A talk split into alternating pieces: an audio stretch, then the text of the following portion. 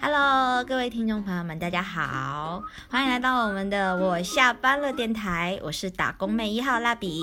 我是打工妹二号蒸汽小火锅。然后为了避免尴尬，我让蜡笔叫我郭哥比较好出口一点。是的，郭哥，你看现在我们这样介绍他，我叫他郭哥，但是其实他比我小好几岁。好了，话不多说，这个不重要。好，我们 今天是想聊说，就是为什么当代年轻人还是这么爱算命？为什么要有还是呢？因为我们可能会总觉得算命是老一辈人会比较习惯做的一种就是民俗糟粕，但实际上。作为就是新时代的独立女性、独立男性，大家还是很爱算命。然后我们就想探讨一下，是这个是为什么？对，就今天是这样的一个主题。那其实是就是从小到大呢，尤其是我们是广东人，OK，广东人的后代，所以其实从小会看到家里很多就是老人或长辈会习惯说周期性的去算个命，然后去看看一些什么，包括说居家风水啊，或者说是一些重大的决定，都会用算命的形式来去给自己一些参考。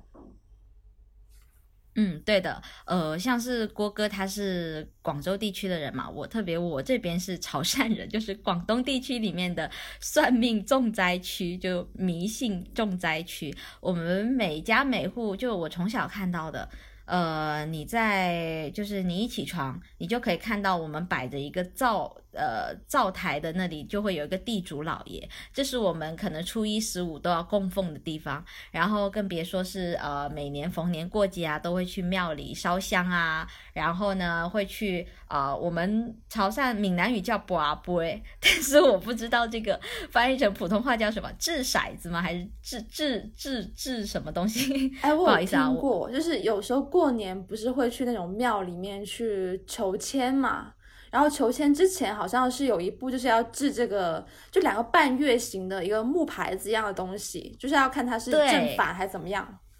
是是是是，然后然后我们那边就是我从小跟的就是算命师傅就是我妈妈，啊然后呢 她她非从常的强迫症，算命师傅，是你妈亲自给你算吗？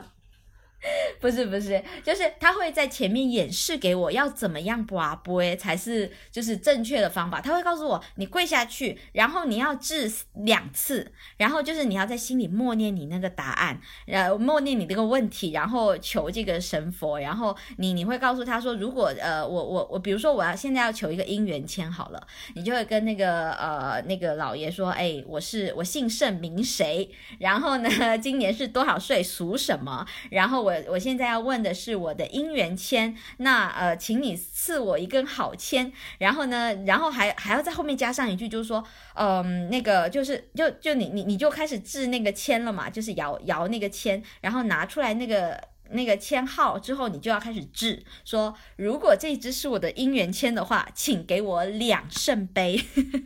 哎，就就是是你自己先决定好什么样的情况下才要用这支签吗？是这个意思吗？就是你你摇出来这个签之后，你还要呃通过制制这个 b a b 的那个形式，然后让他告诉你是不是这根签，让要给你二次确认。就是说，对，如果你两个摇出来那个半月形，呃，都是呃一上一下的，就是一个正面一个反面，然后两次都是这样，那那根签才是你那一年的，就是你要求的那根签。哇，好严谨啊！我的妈，对地球上我线测试都没有这么严谨。就是我看到其他人其实没那么严谨的，可 所以我说我妈是个强迫症，我就跟了一个强迫症，就是开始入门这个玄学。就是我我的了解是哈，就是有一些人直接抽，他也不会去治这个东西。就是我看到这个东西的时候呢，是没有意识它是怎么用的。然后有一些人可能就也就是抽完签之后，像你说这样，他只也就只治一次，不会治两次，嗯，对，这个应该是家族遗传。真的很严谨了。这是一种啦，就是基本上都是可能过年的时候会去问问自己未来一年运势这种嘛。就有一些说嗯是去寺庙里面去求签，那有些可能相对高端的用户呢，他可能有一个固定的就风水咨询师去问卦。对啊，那那像郭哥你那边的话有吗？就是像你这种广府地区长大的小孩，你们那边会比较先进一点吗？就不太因为因为我们家不太信这个，所以就还好。我可能就是比较听得多的，就是朋友说，可能每一年过年的时候，也是潮汕地区的朋友，就就是会先去找一个一个就是神通广大的一个高人去问一下未来一年的情况，这种哦，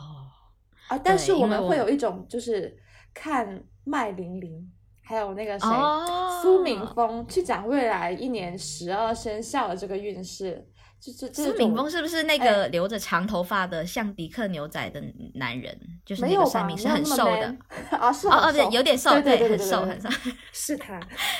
真的真的，我觉得呃，可能其他地区的朋友 没有能 get 到那两个，但是广东地区，因为我们从小会看 TVB，然后可能凤凰卫视后面也有，然后也是一个固定节目，就会守在那儿看麦玲玲的生肖运势，还有这个呃峰哥对对对，对 苏明峰，他他有时候也会讲，我只记得他们两个的共同点就是啊，普通话非常的普通。啊，很标准，很标准。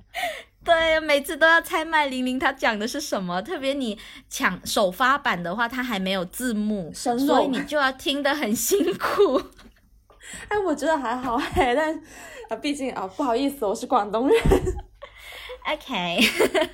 就是就是我们我们嗯，他啊，你说其实不止说是可能民间会参考这个，如果是在香港的话，就就他们这两个人的发源地哈，就算一些嗯电台的节目，就真的是电台的节目啊，就那种什么呃商业电台，他们过年之前也会有特别节目去请他们这些风水师作为嘉宾上去讲未来的流年运势，就按生肖去讲。而且就是有的时候也特别邪门，你知道吗？就是我今年年初的时候有听过，就是属鸡的人今年一年的运势，我非常记得有个点，就是说什么今年比较容易出上呼吸道的问题。然后就果不其然，我五月份的时候就，哎也不只是从五月份开始说，过年的时候我就被我当时的男朋友传染了非常重的感冒，就是我好多年，可能五年五年以上都没有得过这么重的感冒，然后在家躺了一个星期，那这是第一第一波。到了五月份的时候呢，又就鼻窦炎，然后一直都没有好起来。然后到最近，然后就是这个鼻窦炎发展成为说鼻窦里面有囊肿，我甚至下个月还要排一台手术去把它切掉，全都是上呼吸道，有没有？哇，那其实这个，那当时你还记得那个原话怎么说？什么病灶新入宫什么之类的吗没有，吗？他就是很直白的说，你比较容易有啊，不是属鸡的人比较容易有上呼吸道的疾病，要多一点关注这块的健康。哇！但是呃，对，就是我们我们之前就是看这个生肖的运程，其实我小时候在看的时候就会觉得哦，看起来好像很准。但是呢，你想想，属龙的人有，可那么能我身边的人都是属龙的，对，然后就会觉得嗯。没有专属定制的感觉，你懂吗？好像诶，我如果你说我今年发财，那我身边的人都发财，那就你知道 没有那个独特性。所以我长大了之后呢，就爱上了这个我们我们所谓的西方的占星，就是我我自己选择的去相信的玄学，可能就是相比起我要看那个那个生肖运程，这个可能只是图个喜庆，但是我可能就会呃买一本星座的占星运势，然后认真的研读每个星座。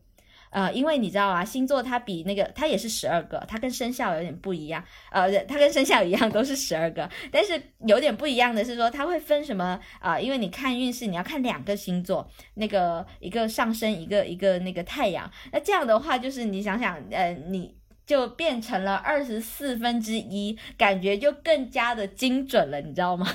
我以为你是说你看两个，是说你先看属什么，然后再看是什么星座。哇，那这中个这个坐标轴一。下，对呀、x Y 轴一下。那那变得更加的精细啊！对对对，这是个好思路，今年试试看。不过其实就小的时候看星座，其实最早是可能我不知道别人啊，反正我是我是小学的时候，最早是有接触到这种星座的概念，也会去翻星座书上面那些就是星座运势啊，什么什么什么，尤其是什么恋爱运啊这些这种东西。但其实那时候也没有概念说要去区分什么太阳跟上升，不懂。嗯，就你只知道我是什么什么时候时时候出生，对应什么星座。而且像我比较坑的是，我是出生在两个星座那个交界那一天，所以有些书呢是会说我是前一个星座，有些书会说我是后一个星座，就完全、哦完全没有没有没有，就很迷惘，好吧？后来我就专门这个对对在网站上面把自己的那种很详细的出生时间打进去，然后再看我是什么星座，这样。等你知道你是什么星座的时候，你已经几岁来着？呃，就就五六年级吧，之前都是那种很迷茫的看啊，这本书说我是白羊啊，那本书说我是金牛，我到底是什么？天呐，哎，那你还比我早哎，我我我我这个比较，我比较惨的是呢，我们那边记生日，他是记的是农历。哦，然后呢，对，然后我我我们又不会说很认真的去对待这个出生证这这个东西，可能日期就是随便填的，他可能也是填的农历。然后我就是以前第一次知道星座的时候，我以为我是天蝎座，你知道吗？因为我的我妈就跟我说我是十月十八号生的，然后其实是农历，然后我一查，哦，天蝎座，就就就以也还好啊为没有差那么多。没有我，哎，差很多好吧？天蝎座跟射手座，一个那么阴暗，一个那么阳光啊！对不起，天蝎座的朋友，我没有在黑你。但是我小时候真的买过好几本说天蝎座的书，然后甚至研读了各大呃天蝎座的书，然后就觉得，嗯，对我是一个充满神秘感的人，嗯，对我第六直觉很准。你看那时候还是会觉得很准，是吧？是是是，我我感觉就星座这东西的确是有一定的那种心理作用，自我催眠。就我就往自己脸上贴金嘛，反正好的部分就留着，然后不好的部分对觉得也不是那么像了。然后有时候，有时候为了刻意那个贴合那个人设，你知道吗？说，嗯，对我这个是记仇，等他对我不好，我要我要表表演。就射手座很戏很多。不过其实这是很神奇的地方，因为以前也总是会有人去解释说星座为什么会准嘛，什么巴纳姆效应之类的，然后还有一种说法就是他会描述的非常模糊，然后让你怎么嗯样都能对得上他的那个描述，怎么样都是你自己嘛。嗯，但是其实就是传统玄学里面也有一种就非常难解释的现象，就是有一些可能就是算命的高人，他确实会把一个情况描述的非常详细，就就是没有嗯任何操作空间，你明白吗？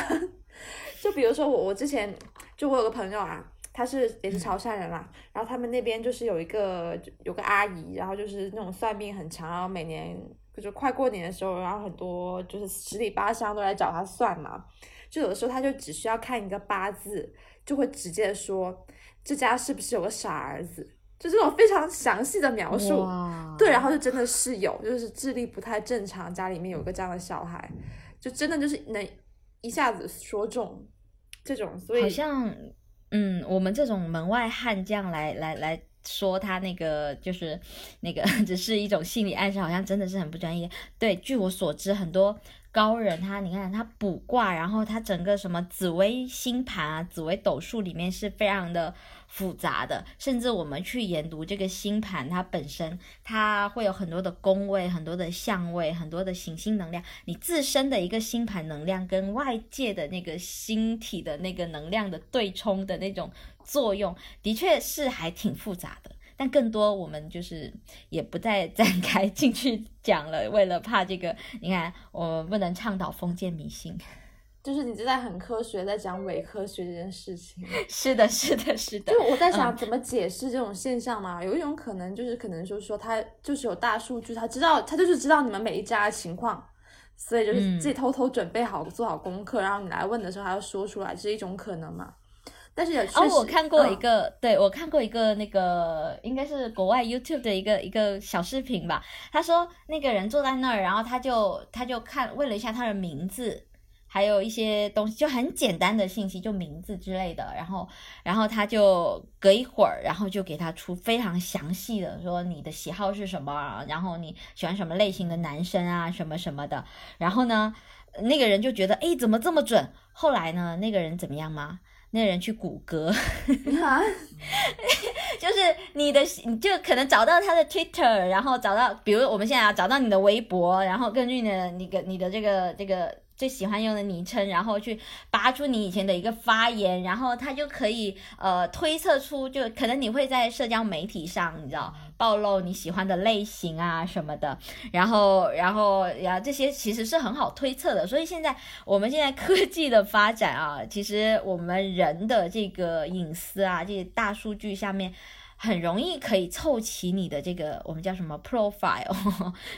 对这个东西用户画像。哎，对对对对对对，我我我我会觉得，就因为我们经常看到一些社会新闻，如果有一些人有一天，我会想象自己横尸家中的时候，后来人家要推测，哎，这个是一个什么样的人，他生平经历过什么样的事情，然后去收到我的社交媒体的时候，我就会出一把冷汗，就我，然后就印到你的墓碑上，把你喜欢的类型，这是一个沙雕。但也确实有碰到过，就是还是比较就亲身经历比较匪夷所思的情况，就是我有一个朋友的学妹的爸爸，他是一个业余的算命的爱好者，他他是用紫薇还是用什么东西算，我不太清楚哈，但就确实是我可能就是丢了几个问题过去，然后他非常准确的描述到了我当前那个感情状况以及那个对象。本身的一些非常细节属性，包括他的家乡啊，可能他的一些外貌特征啊，或者是我对他的看法，都非常具体的列了出来。就这种，就我就觉得很难解释啊，总不可能是我朋友就是把我这个情况描述给了，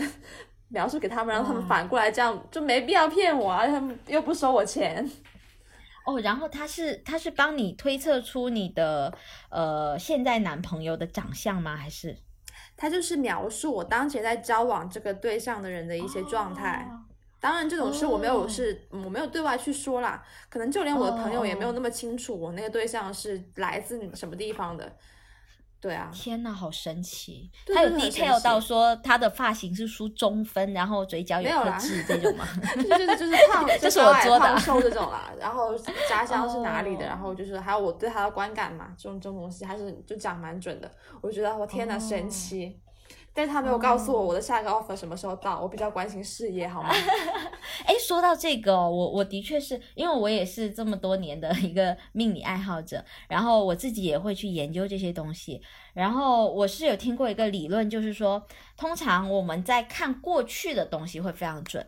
因为我们把一个事情当成就是呃当下的话，我们把那个时间节点切到当下，那过去的事情已经是发生的，它是确定的。但是你的未来其实是有很多条途径的嘛。嗯，算命这里面它是会说你人定胜天，你人的意志力是可以改变你的未来的。所以，但是呢，呃，因为过去是已经既定的事情，所以你就会很准的能够知道。他过去的事情，比如说你现在，呃，他那个人来来来推测你说啊，你的男朋友长什么样的？因为你已经交往了嘛，所以他可能可以推测出他长什么样，或者你现在的运势怎么样，或者你小时候可能呃是怎么长大的，这些他都可以很明确的告诉你。但是，一旦到了未来，因为这涉及到人的自由意志选择，那干涉的成分就会比较多，可能就会比较难以说去呃推测，它只能是会给一些大方向性的预测。而且我会觉得，本身你去算命这个事，可能就会影响你的未来的选择。嗯，对对对对。对啊，就有点蝴蝶效应嘛。可能我没有算，就是确实是按他说那样走了，然后反而我算了，就我可能出于逆反心理，我就是不要这样选，也有可能嘛。我命由我不由天，对啊，你就特别想要说啊，我不想什么什么之类的，尤其是 对本身，我觉得可能我们对这个事情自己还是会有一些戒备心嘛。因为我其实最早之前，我并不是说一个特别爱去算命的人，虽然就是啊，就是怎么说呢，是受我的出身的影响，作为一个广东人，还是会每年看一下流年运势，但是并不会记在心里。但是就是因为我会觉得哈。就如果自己的人生被提前剧透了，会活得很没有意思。嗯，对，我以前看过，知道。我以前看过个电影啊，就是叫做《大鱼》，就是讲一个人的的爹的冒险的故事。但那个故事里面有个蛮核心的设定，就是他爸爸当时有机会去知道自己死亡的场景是什么样，就是因为什么而死，有机会知道这个事情，但可以选择知道或不知道。就那一刻，我也拿这个问题来问我自己，我会觉得我情愿不知道。嗯，我我也不想知道，就感觉好像嗯，会会让自己可能对于未来的那种期待感就弱化很多。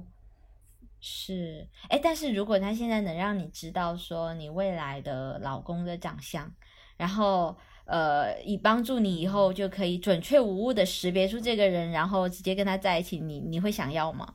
我觉得是个五十五十，哎，可能就是比起死因，死因是百分之一百不想知道，但是 就是未来对象可能交往的人的的长相可能五十五十吧，但我觉得其实也，呃，如果认真一想，可能最后还是会选择不想要知道吧，就因为你可能会。会觉得自己会带滤镜，就如果被增加这个心理暗示之后，你可能每看到一个类似有点类似那样的人擦边的一个形象，你就会把他 往那个就是什么真命天子这个模子里面去套，就反而会影响自己真实对于可能相处的一些感受的一些感知力吧，我觉得会这样。嗯。所以更严谨一点，他应该给你打印一张照片。啊，那倒不用。就我，我觉得我希望就是我们是凭本事在一起，好吗？不是因为师傅两句话，好吗？不是，不是说来的音乐。你这话有个 bug 哦，未来老公不一定是真命天子哦。哎，我这思想是不是有点？没有，就是，但是你你你会有你会有那种滤镜，你会觉得就是我可能就是会跟这个人在一起，然后你可能会把他的很多行为。都去做一些美化，你有没有看《一九八八》？这德善是那种 非常会自我暗示的人，就是他假如觉得对方有可能喜欢自己，有可能是自己那个的 one 的话，那他就会把很多就是对方的行为去增加一些可能就是一些很虚幻的想象吧。我觉得就是可能你对于一个人适不适合自己，你还是要从自己的感受去出发去做评价。嗯，哎，我觉得聊到这里，我们刚好可以就是就是聊一下，就是说我们生活中，因为我们生活中的玄学，不仅仅是说我们要很正式的有一个仪式去求神拜佛祈福，或者是说啊啊占星塔罗，其实有一些在我们日常生活中，啊怎么说呢？民俗间约定俗成的这种 这种判断，呃，这就这种叫什么来着？你知道那词叫啥？就是有一些啊呃，我我们生活中对有一些奇怪的预测，比如说啊，就大家比较熟悉的，就日本人嘛，他泡茶，然后那个茶叶竖起来，就说哦，今天特别幸运。茶叶竖起，这这个是日我竟然能想到的啊，日本人的这个东西。又或者有一些人，你会觉得哎，你跟他在一起的时候，哎呃。朋友啊，就是你跟他在一起，好像会特别的好运。然后这个东西你是先感觉到的，对这个人就是哎，感觉跟他在一起会有好事发生，然后就跟他做了朋友。后面果然就相处的很好。就你有没有这样的例子可以分享一下？哎，但这种好像也不是，也不能说是预测出来的，就是一种气场，有点像是。对，有点像是日常生活中的玄学，就有有点像是说你没有去带着逻辑去判断的，啊，比如说你对一个人的自我感觉，你是不带逻辑的，你可能就是哎，这个人可能他打扮的就是衣冠楚楚，但是你就是不喜欢。这个人，可能他对邋遢，对，然后但是你就是一见如故，这种东西我觉得是无法用逻辑来判断的，我都把它那个归类为玄学，人际交往的玄学。哎，但是我我会这么想，哎，我觉得这种判断可能是一种身体本能的判断，也不能说是一个，就不是冥冥中注定。我不会这么认为这事情，我会认为其实是可能我的潜意识里面有捕捉到一些我意识没有办法捕捉到的一些小的细微的信号，它可以组成一个对这个人整体的一个观感的判断，然后。反馈给我一个结论，就是用喜欢或者不喜欢这个人的感受作为对我的提示，就让我去远离一些可能就是后面确实会跟我不 match 的人，或者说是就是对啊，就是就是我的可能潜意识就是自己会在那边工作，然后就是你把自己当成一部就是危机信号的发射机，然后然后那个第六感是那种感应机制。对对对，会收集到那些零零散散的一些小细节，然后把它生成一个统一的结论给到我，那我就会有一个喜欢或不喜欢这样的一个感受，真的会有，就是有一些人其实也也没有说对方做了什么或者说了什么特别的事，但你就会莫名其妙的会有一种就是喜欢或不喜欢的观感的判断啊。诶，有没有什么例子啊？我们来来说一下这些神奇的例子。就是你你你有时候就特别不喜欢一个人身上有一些什么，就是跟品德无关的啊，就嗯莫名其妙有一些东西，你就是会嗯立刻就远离。啊，但是那种啊，就是如果我我是能 get 到的话，可能我有可能知道是因为什么，就是因为可能你在产生不喜欢那个感受是当下的一个判断，但是你会因为哎产生这个判断，你回头去想我当时为什么会不喜欢他，然后你就会发现越来越多的小细节，所以最后变成这个事情还是会有个理智的原因去分析。哦，对，就就你你你又把玄学套回了你的逻辑的那个 思维套路里面，对，又把它变科学了。是，但是确实也存在一个就是非常神奇的巧合，就是跟我相熟的朋友里面，或者是交往的对象里面，非常少土象星座的人。这个我上次跟你讲过，什么金牛啊、摩羯，就这种基本处女。都基本没有在我的朋友的图谱里面出现，就是男朋友更加没有，真的。哦，就我身边朋友好像是就是风象，然后火象相对多，然后另外两个就少一点，水象少一点，然后就是土象就基本很少很少。哦，你这么说，我自己也在脑里搂了一下，好像我的朋友里面水象会比较少，就是呃，我的朋友分两种，一种就是就是那个星座，比如说风象会很多，然后火象也会很多，就这种就是多的，但是像是水象跟土象这种，就是可能少，但是这一个可能会比较持久。嗯，就比如对啊，就比如我有一个天蝎座的女性朋友，就就我就只有她一个聊得来的天蝎座，其他的女生朋友就是都聊不来。然后这个就就并且陪伴了很长的一段时间，就很有默契。然后像是土象星座，你看金牛女，啊，就是你本人是我是我 是的，是你。我告诉你，我以前我曾经就是在内心把这个星座的女生划入黑名单，觉得哦，为我这辈子什么呢？应该是没办法跟他们有很好的相处。哎，你是有碰到过就是特别不好相处的这个星座的人，然后你产生这个就是 PTSD 的一个反应，还是说你是本身说觉得就一个预判，还是怎么样？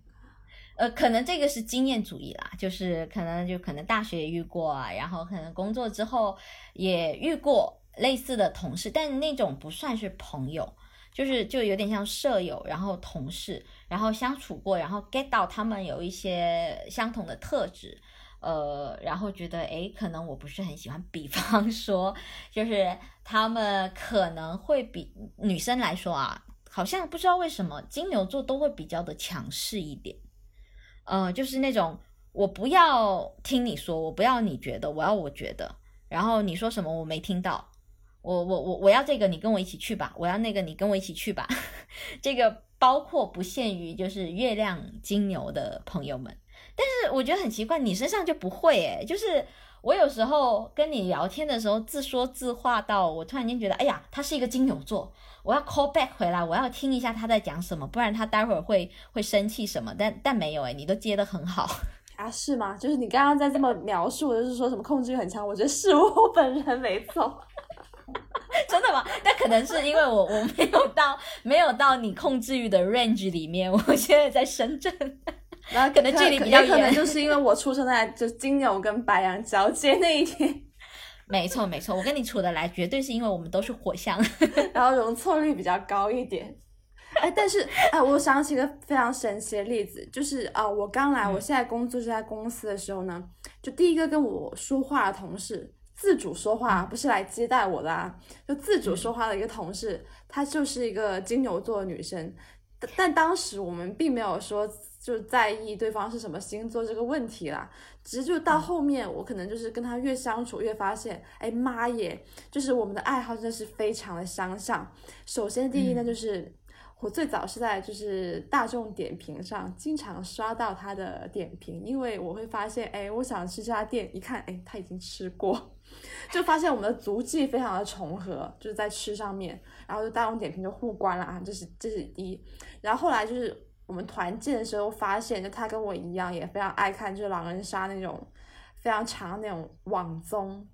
就是就这是非常小众的爱好。老实说，因为狼人杀网综一集都要就是一个半小时甚至更长，所以其实蛮少人会有耐心去看完。然后我就发现啊，就是他只对居然对这个事情也有跟我相似的爱好，然后就反正就是在生活细节里面拼凑出了很多我们爱好重叠的事情。那我突然在想说啊，这个难道就是星座玄学吗？就真的就是金牛女那种有一些在意的点、一些兴趣点的东西，真的能够重合上，真的神奇这个点。哦，哎，对，但是我觉得看一个人处不处得来，除了兴趣有没有相同之外呢，可能会。看你对待这个重合你是怎么看的？就这个我可能又要带入 callback 玄学，对 callback 玄学，就是有些人你呃印象第一印象还不错，那你发现哎他的这些跟你很像，你就会觉得哇，果然他是我那一卦的。那如果你一开始对他嗯印象不是很好，然后他你突然发现哎他的那个呃兴趣爱好跟你很像，那作为你来说，你是会觉得？啊，原来你是这样的人，我误会你了，还是说，嗯，你不配喜欢这些东西？哎，我 好像我是后者，我是后者，我好像很少有有感受到这个这个点呢。不过可能也会像你说那样，就是可能不知道哎，可能那种感受会是从技术上 OK，你是你是可以的，就是 respect，但是从就是感情上，我还是觉得嗯，真的很难欣赏。对我是一个我是一个感性先行的人，我觉得嗯不喜欢，走开。就是我辩证看待，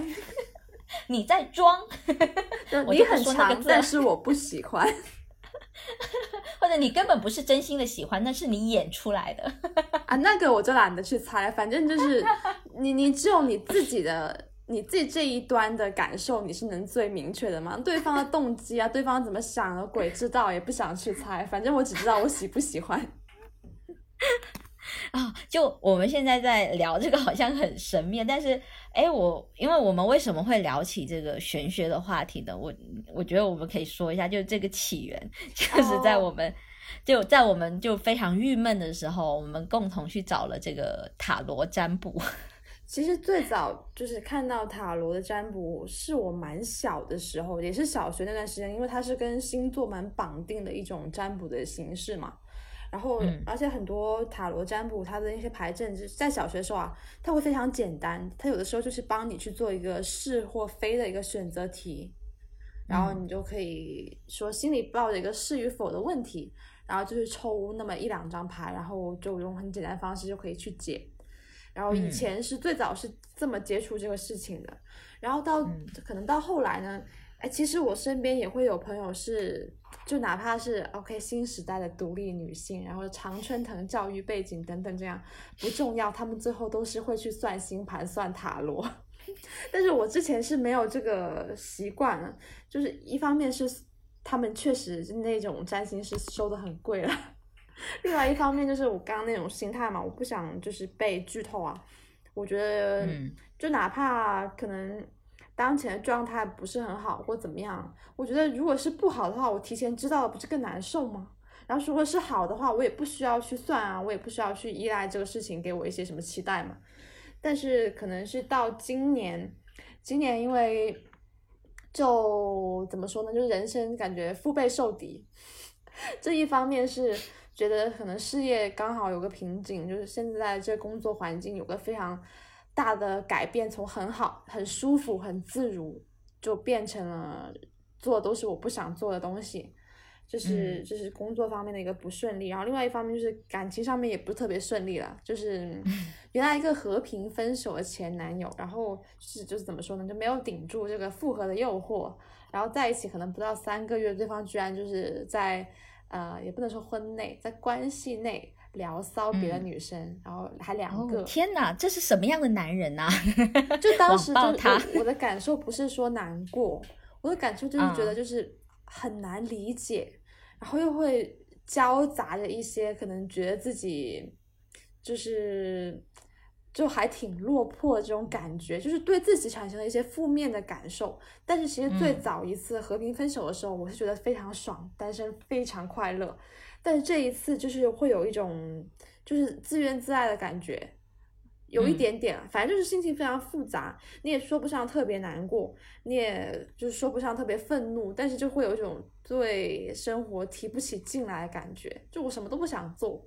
然后我又觉得自己有点有有那么一点点可怜，但但又觉得哎其实也不至于，反正就非常矛盾，但最关键就是很泄气，整个人就非常的丧，所以那一刻我就突然就在想说，我想要去算一下我现在最在意的事情，比如说工作我的起色啊，然后可能新的伴侣啊，这种就是代表新生活的开端的一些信号，什么时候才会开始？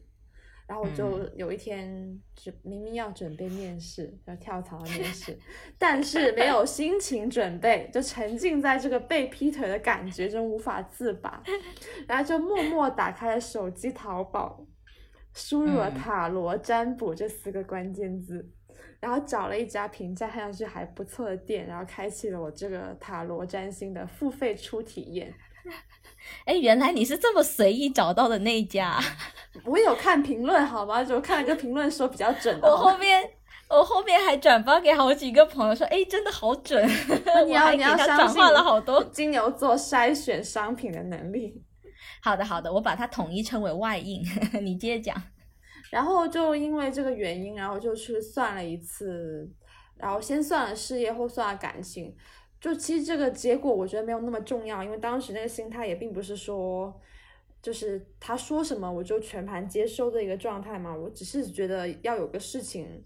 让我能够看到对未来的一个期待的点，嗯，然后我觉得是是做到了，反正算完之后我就很很爽，很愉悦，然后很有分享的欲望，然后我就当时就是顺手跟可能三五七个朋友就同时同步了我这个算命，的结论，括我。包括你的，就四处分发，然后还换回来一个就是朋友圈里面的瓜，呃，这个这个瓜其实也跟玄学有一点关系。我有个朋友啊，他就是他就是那种刚刚说到的，OK 有很好的教育背景，但是依然也会每年定期去找人算八字、算塔罗、算星盘这样。他之前呢是算到他，呃，在二十八岁那一年会有一个正缘桃花。解释一下什么叫做正缘桃花，就是你无论如何都不会错过的恋爱对象，就是呃恋爱对象啊不一定会结婚但是就是你一定会哦交往到的人。就是如果是平常的桃花，有可能你只是暧昧，或者说他只是一个贵人，并不一定说会嗯成为、发展成为恋爱的对象。但是正缘桃花必然是你会开展关系的一个对象，是一个知识点。OK，然后我那个朋友的状态是他其实长得蛮好看，但是因为就是呃为人比较刻薄，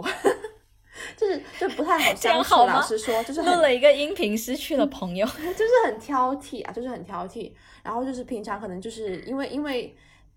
一直有人对他蛮好，因为是是就是比较好看的女生，所以生活里面一直会有对自己蛮好的人。所以其实基本上来说，他可能不太会说给你一种他很珍惜你的付出的感觉，就是然后他也比较强势。总的来说，可能嗯就是作为一个，就是你作为一个异性的话，你去追求他，你可能会觉得很容易碰壁吧。所以之前嗯就他其实不缺人追，但是一直交往不到男朋友，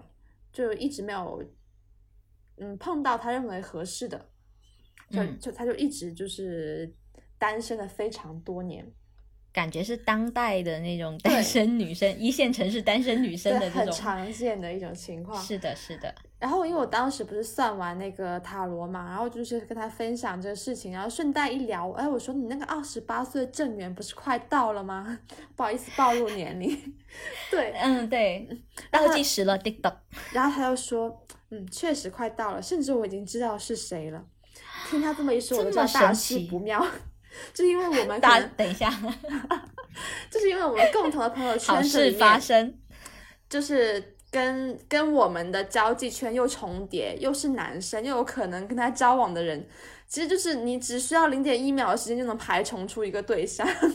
真的吗？你们交际圈这么窄的吗？啊，其实就是我们是一个就是同学圈子，然后其实就大家都是同学，然后里面就是有一个男生的父女之友这样的角色一直做我们的朋友存在着，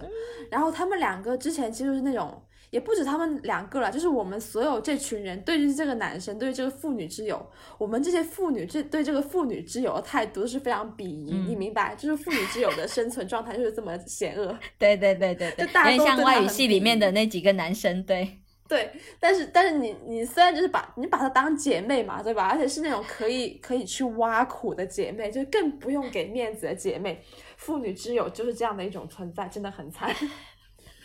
哎，等一下，你你这个录个电台要帮你的朋友恋情官宣吗？就是有人会知道，那不要发了吧，剪掉。不认识，不认识，靠背靠背。嗯，我们回到一开始啊，我们这个玄学。然后，然后就是，那他这么一说，我就大事不妙，一定是这个男生要跟他好了。我这当时心里就说啊，你怎么你怎么突然就就卸下了这个心防？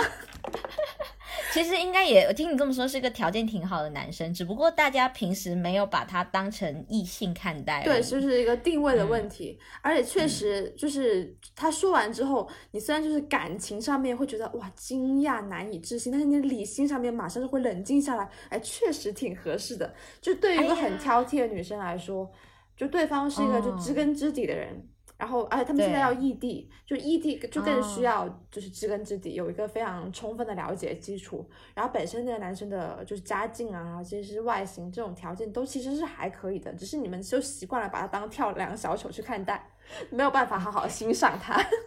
就这种状态。就是你在分享的时候，我内心已经有一个声音说，把那个算命师的那个微信推给我。哎，我要再下一单。另外一个知识点，就他当时是交叉验证，他最早呢是八字，是用八字算了二十八岁有正缘桃花，并且这个男生的一些属性的描述出来，有一个大概的这样的一个你说的 profile，一个大概的画像。然后呢，他之前呢，就是在二十八岁之前，他有稍微去套过一些别的潜在交往对象，就可能他以为是 A，然后 就就约会了一段时间，A 之后觉得不是吧，就不对劲，然后到后来到今年，然后我们这个妇女之友对象就称为 B，他跟 B 又有了一些就是莫名其妙的神展开，然后他就开始怀疑会不会我的正缘其实是这个 B。然后他又去另外找一个星盘师，就是是算呃算星盘的，还有塔罗的，去再占一次跟这个人的关系，就是他直接就是锚定说我要算我跟 B 的关系，然后算出来结论是跟之前八字算出来是一模一样的，所以他是就是嗯，首先是要他非常的就是。信任这个前面的这个八卦占占卜师，就是他给他算的这个二十八岁有正缘这件事情，他是很笃定的，并且他在生活中不断的去验证，说，哎，这个人是不是，那个人是不是，就是就因为一般有些人可能就会说，嗯，有吗？嗯，没有，因为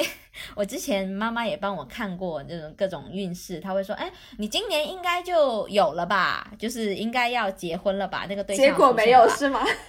结果过去应该都四年了吧，还是五年啊？好生气哦！没有，请加钱。对，真的没有被骗钱。所以，对你，你这个朋友可能就前面他会有一个很强的信念，就是他觉得二十八岁他真的是会有那个桃花出现，并且他在现实生活中也一直在实践，在寻找。那你要这么说，我反而是觉得这个二十八岁耽误了他，那不然可能二十六岁就成了。老是觉得二十八岁还没有到，那你怎么知道二十六岁成了对他来说是个好事呢？你说的也 可能因为有些人对吧？有些人心知道那个二十六岁的时候，就你在二十六岁跟这个人在一起，你的心态可能没有二十八岁在一起那么开心。哎，老姐姐的一个一个一个感悟。那可能就是大家都比较穷嘛，那个时候。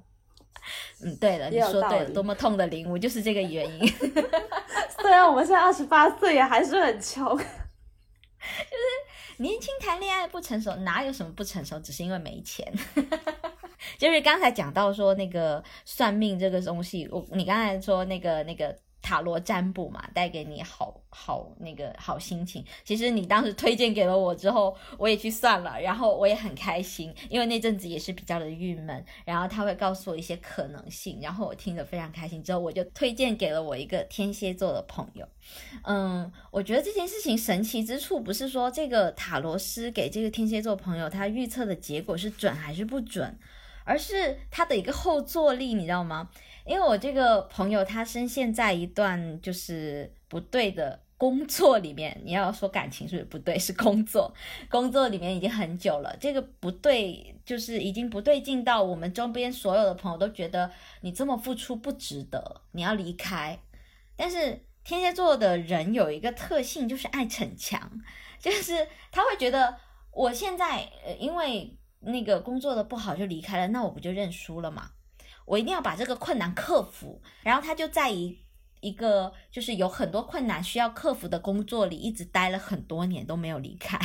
你知道吗？然后就变成一个很稳定性很强的老员工，但是。雇主梦想中的打工妹，简直就是 对非常勤劳的打工妹。然后呢，呃，其实他就去找了这个塔罗师，然后这个塔罗师就跟他分析说：“你看，你现在其实是被困在这里了，然后你其实现在是应该要离开了。”然后还会告诉他说：“离开之后，呃，其实你会有新的一个飞跃，就是说你的事业会到达一个新的起点，然后会重新开始，就各种很正向的语言。”就是鼓励他说，呃，你你这里一直困住你的才华，你要离开，然后去到一个新的开始。哦，他那天好开心哦，跟我说，哎呀，这么多天一直困扰他的问题，他会一直觉得很无望。但一旦有人告诉他有一个起呃止损点，因为他这个算命还会告诉你说你在什么时候离开会比较好，这个时候会找到一个比较好的工作，可能是明年年初啊，还是明年年中什么的，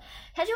感觉有了一个盼头，然后再加上一个对自己的自信吧，会觉得对我果然是要离开了，然后呃，我我家下一个会更好，然后就让他的生活你知道稍微有一个盼头，他就很开心。我觉得这个东西就有点像是在你的人生中种下一个种。然后你真的有时候你要呃起心动念，然后去做一些，因为你觉得有这个盼头，你会去做一些改变，可能到时候这个正向推着正向，你就真的离开了，然后去到一个很好的地方。但是结果我们不知道啊，到时呃我我们如果这电台还在的话，后续我会反馈它的一个 后续的发展。更新一下，先开一个坑。我自己会觉得说，就是去。就算这一次塔罗对我自己的意义主要是两个，就第一点呢，它本身给到你那个就是解读啊，其实我我的理解啊，它就是把我陈述给他的一个背景转化成了一个对牌面的解读反馈给回来给我，就是我简单说，他重复了一遍我的意思，但是就重点是，可能这些的东西本来就是我已经理性决策出来的结论了。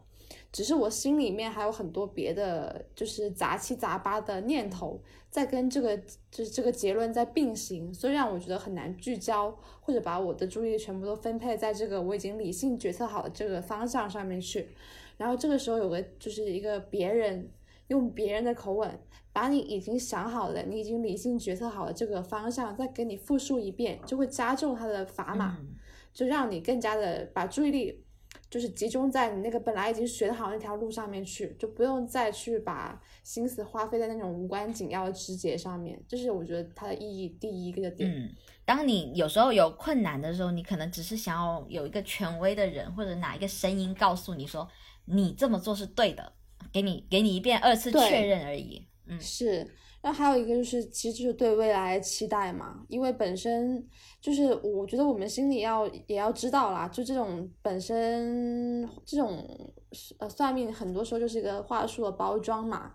它其实也并不一定真的有什么 财富密码放在这个里面，但你可能就是有的时候就是需要说我要有一个未来可能发生的一个转机。一个好的事情，然后帮助我度过现在这一段非常难熬的一个日子。就其实就是怎么说呢？我觉得人生总是 起起落落落落落，但它总是会有变化的，它总是会有变化的。就是你你可能躺在这一段很谷底的时间，你就很难抬起头来去看外面的未来的一个一一一一点光的时候，你就需要有一个人，哪怕是假的，然后大概就告诉你一下，你站起来往外走走，你会看到别的东西，你就需要有别人给你一个暗示。对对对，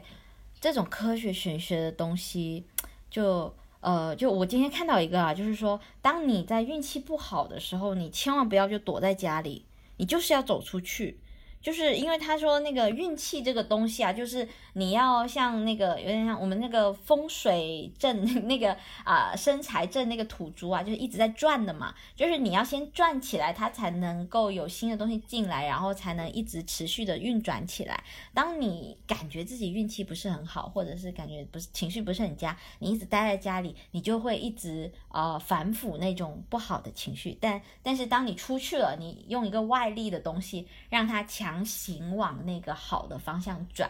那可能就真的就是后续会再转起来。那这样不行哎，我们都是线上算命，不用出门的耶。我建议大家 算命都出门算，是这个意思吧？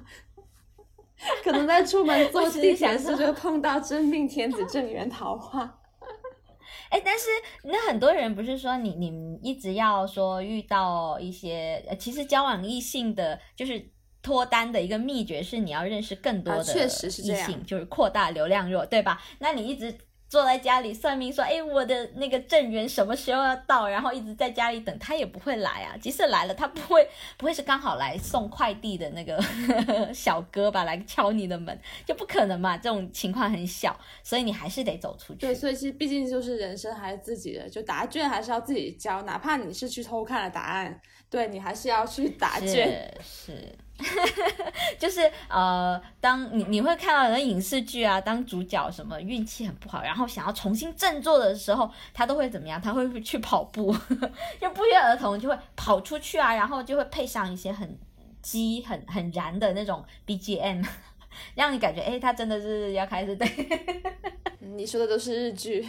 我最近也有点想往他的方向走，就是人为的给自己一些设定，然后让强行把自己往好的方向推。反正就是我会觉得，他会强化我们心里面本身就是认为对的事情，然后给到我们一些小小的一个希望。所以其实不用那么在意说他算的是准还是不准，其实你只要心里知道什么是对，什么是不对。然后你就去往对的方向去去干就完事儿了。只是有的时候你不想干，就需要玄学来作为一个就是就加油的砝码，催你去干一干。我觉得它就是这个价值。嗯，对。但说到底，后来还是自己的一个作用比较大啦。就是你你你感觉到了你未来，他告诉你你未来比较好，然后你很开心，然后可能你做事情就。更有动静了，然后可能觉得生活没那么惨了，然后自然而然的那个生活就变好了起来。对，就是会为未来做一些必要的准备嘛，就不会一直躺平。就如果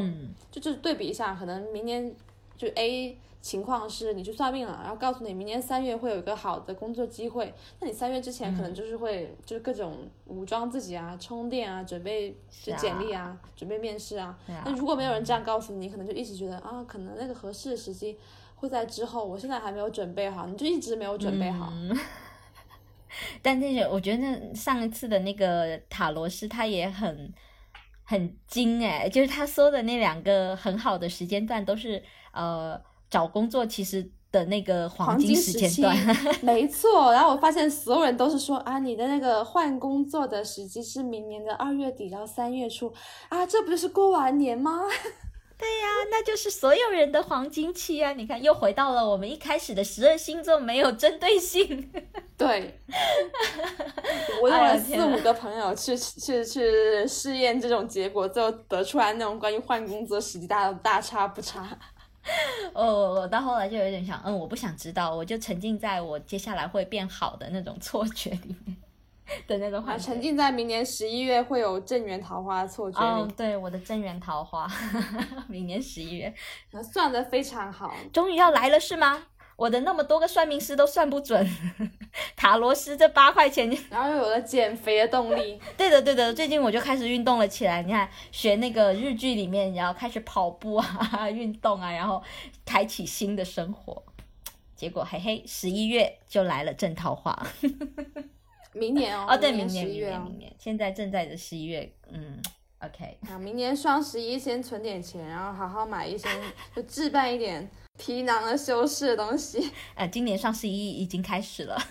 已经开始存钱吗？还是怎样？还是开始花钱？开始买了。就我们如果这电台呃存在的够久的话，我们明年十一月可以再回来验收一下我们各自的算命成果。也可以验收一下明年双十一都买了些什么，嗯，对对对，成为一个带货电台。就我们今天聊到最终，其实也不是鼓励大家那个封建迷信哈，因为你看还是要拉回主旋律，一直上个价值吧。是上个价值，上个价值，就是我们人的作用其实是高于所有这些的存在的。你会去求助这些外援，其实就呃最终会改变你命运的，其实还是只有你自己本身。所以反正就是也没有必要说，第一不要太看重你去玄学算命这个结果，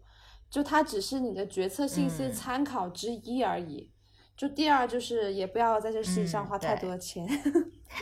啊，对，就有有点像那个啊、他说你要抛硬币去决定你要不要去一个事情，然后很多人、呃、要不要去做一个事情，很多人会以为说抛硬币呃下来你要中哪个你就是去中哪个，我以为你要说能用五毛的就不要用一块的。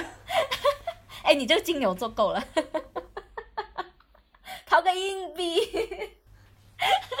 啊，我说回正题了，就是说，如果你说，哎，我我如果是人头，我就要去做这件事情；如果是字，我就不做。但是，呃，真正重要的是说，你在抛下来，你看到人头，你要去做的那一刻，你后悔了。或者是说看到字，你让你不要做的那一刻，你你非常的揪心，就是很想做。其实这个时候才是你的答案，就是他是把你内心的那个声音给 call back 出来，就告诉你哦，原来你是真的很想做，很想做到，就老天爷让你不要做，你都想做。这个时候你再去做你的决定。啊，对啊，其实抛硬币的结果是在抛的那一刻产生的，那一刻你心里就会去预演哪一个、哪一个面相是你更想看到的，哪个面相你看了之后可能会后悔。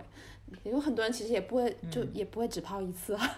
抛了一次什么是字我不想要，然后结果就会抛到抛到抛出花为止。我就不信了，对啊，所以其实就是抛硬币产生的决定是在你抛的那一刻就产生，你根本不需要看它的结果。这其实跟如果你是这种人的话，对，那请记得用五毛钱的硬币，啊，没错没错，就是能能尽量少花钱，节省成。本。那那其实你用一元抛完了之后，那个一元还是可以花的，倒也没有那么重要。就怕它掉了嘛。天哪，我们这本来想好好收个尾，升华一下的，怎么变成五毛跟一块的问题了？哎 OK，那今天就先聊到这里，然后希望大家如果有什么就是自己算命的一些有趣的小经验，也可以分享给我们听听看。对，就是如果有听众的话，请在我们的评论区跟我们互动一下。这是我们第一期电台，所以你们的评论我们还是非常珍惜的。总之，玄学的秘诀就是能让你快乐，才是有意义的玄学。对，还有我命由我不由天，好嘞，那今天先到这里，拜拜。拜拜。 지도 않는 돈 돈 돈 마음대로 되는 게 하나도 없어 이 세